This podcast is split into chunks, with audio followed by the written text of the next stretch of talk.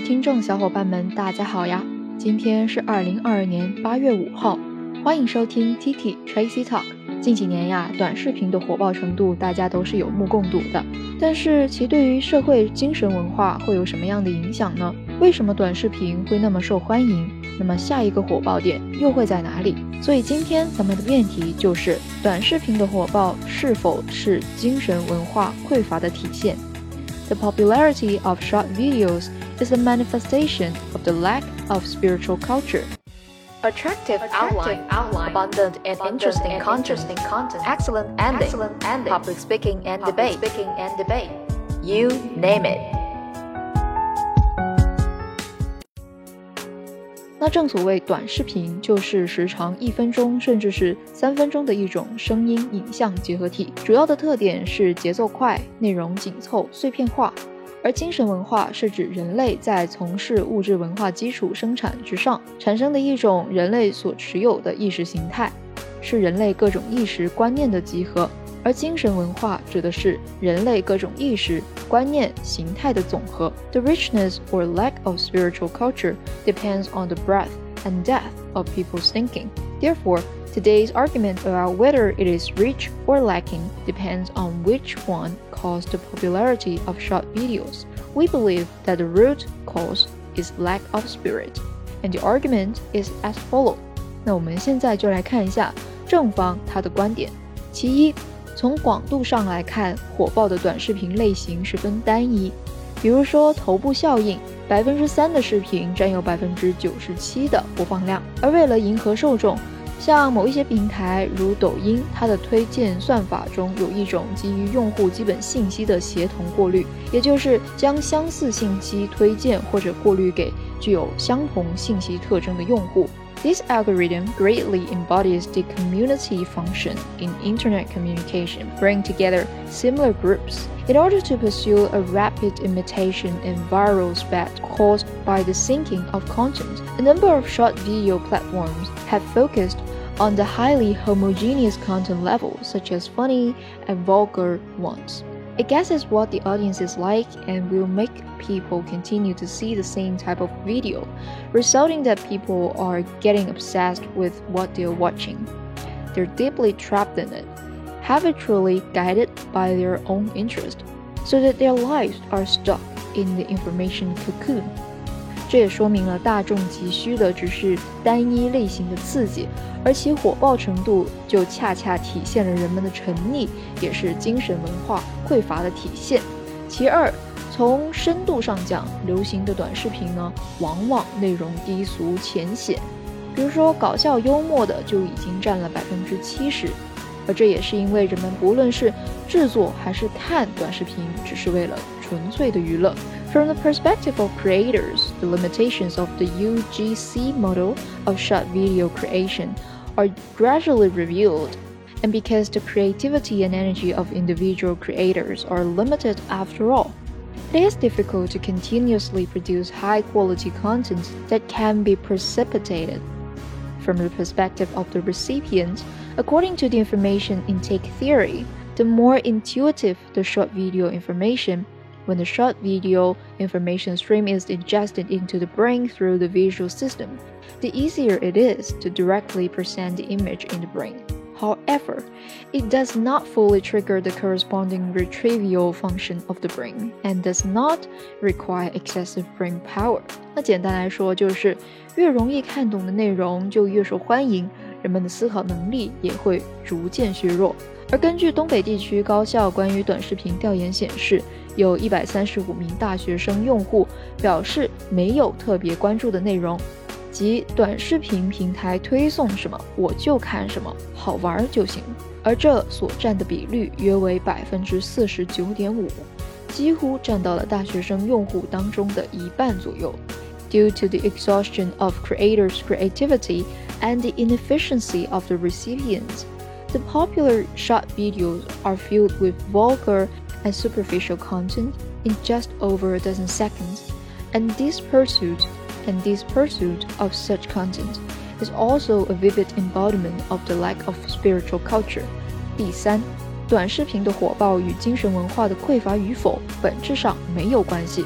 短视频的火爆来源于平台自身的努力，来源于市值千万甚至上亿的上市公司背后万千码农的日以继夜的付出。而当然，这也是科技进步的产物。We thought that it is we who chose the video platform, but it is the platform that captured us. Take TikTok as an example. Shooting tends to be easier in life, and attractiveness of making videos meet people's curiosity. Everyone can be participant using a combination of methods such as the background information, background music, plus video special effects and other forms of expression. These videos can quickly attract the attention of the audience. 那根据数据显示，二零一八年抖音的人均日使用量达到了九十八分钟。但是我们忽略了，在短视频的火爆之前，甚至是出现之前。 人们不一样，也有精神文化丰富与匮乏之分吗？短视频的火爆其实更加应该解读为短视频中一部分内容的火爆，而正是我们选择的这些火爆的内容，体现了我们精神文化的匮乏。我们承认短视频中有好的内容，但是始终是少数的。我们没有主动的去拥抱知识，我们选择了那些速成的，选择快餐的。未来这些数据会如何变动？我们不予置否。我们只结合过去和现在。第四点，短视频的火爆其实更加应该理解为短视频中一部分内容的火爆，而正是我们选择这些火爆的内容，体现了我们精神文化的匮乏。We admit that there is good content in short videos, but it is always a minority. We did not embrace the knowledge. We chose the fast information and food. we do not consider how this data will change in the future. But we only combine the past and present to tell you that the content of these popular short videos are no longer based on the material culture when our concept of consciousness is controlled by the short video instead of focusing on the present, short video reflects the lack of our spiritual culture. 那接下来我们来看一下另一方的观点。短视频的火爆是精神文化丰富的表现。 第一，从受众的角度来讲，精神文化越丰富的人，对于精神方面的需求也会越多。短视频满足此类需求，因此它的火爆是精神文化丰富的表现。比如说，从党的十九大报告就指出，我国社会主要矛盾已经转为人民日益增长的美好生活需要和不平衡不充分发展之间的矛盾。而根据新华网的数据，截止二零二一年的六月。全网刷短视频人数就有八点八八亿，总体百分之八十七点八，而其中六点三八亿的人都在看直播，占了整体网民的百分之六十三点一。This shows that people at all ages in China have a desire to satisfy their own spiritual demand. Therefore, short videos be a rich and diversified spiritual culture. 期间也有阳春白雪，也不乏下里巴人。this fully embodies the richness of current spiritual culture of and people's recognition of the richness of spiritual culture. 那见过江河才会向往大海。People with rich spiritual culture are like sponge ready to absorb the nutrients of knowledge, enrich the connotation and the soul. Therefore, the popularity of short videos is the embodiment of rich spiritual culture. 那么第二点，从创作者角度来讲， 短视频内容的丰富体现了视频创作者精神文化的丰富和多元。内容的丰富是短视频火爆的原因之一，因此其火爆是精神文化丰富的表现。人民日报文章当中提及一个案例，说到。一群中外年轻人的团队，其短视频点击量超过二十亿次，而有六百多万中外粉丝。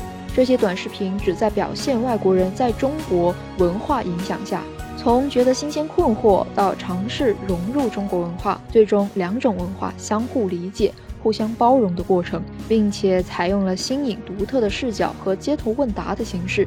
相比于最高点击量近十亿多次的搞笑视频，影响更为广泛，受众群体更为多样。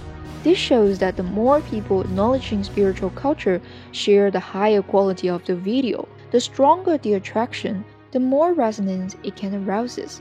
光明日报就指出，微剧、微综艺。微纪录片被看作是短视频内容的新风口，而用户的普遍评价也较高，尤其是微纪录片。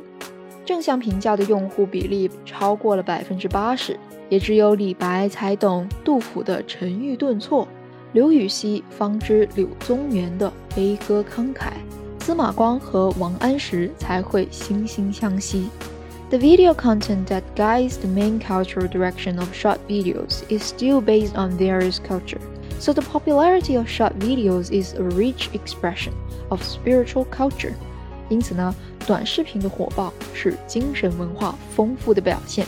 好了，听完双方的辩论，不知道你有什么看法呢？欢迎留言，微信搜索 Tracy 崔小溪，点击菜单小溪播客 就能获取文字版笔记以及留言观点喽。Stay tuned。还没有听过瘾吗？想要继续收听精彩的内容吗？记得 subscribe 订阅我们的频道，时刻留意更新哦。This podcast is from TT Tracy Talk.